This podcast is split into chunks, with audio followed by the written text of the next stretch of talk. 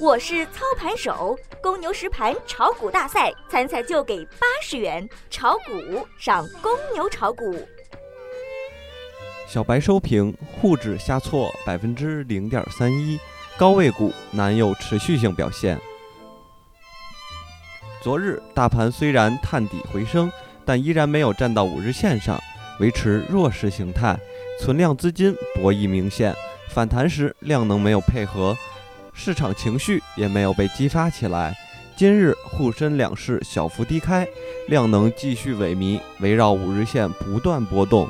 小幅反弹之后，一直震荡下行，尾盘小幅跳水。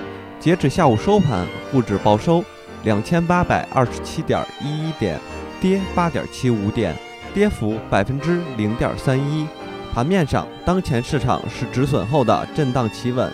毕竟市场信心的恢复需要一个过程，个股会慢慢恢复活跃，短线依然不能放松警惕。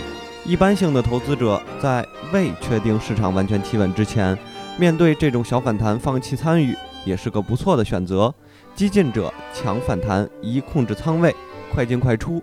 一直持股的投资者逢反弹减仓，或对持股高抛低吸做 T。消息面上，据知情人士称。国资委本周召开部分国有企业开会，要求化解中国铁路物资当前的债务危机，维护国企债务市场信用和形象。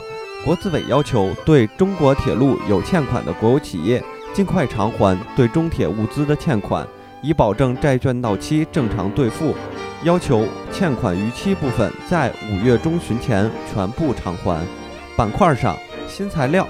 非汽车交运、钢铁、电子等板块微涨，视听器材、通信服务、采掘服务等板块不尽如人意。概念股上，分散燃料、钛白粉、量子通信涨幅居前，电力改革、特高压、智能电视跌幅居前。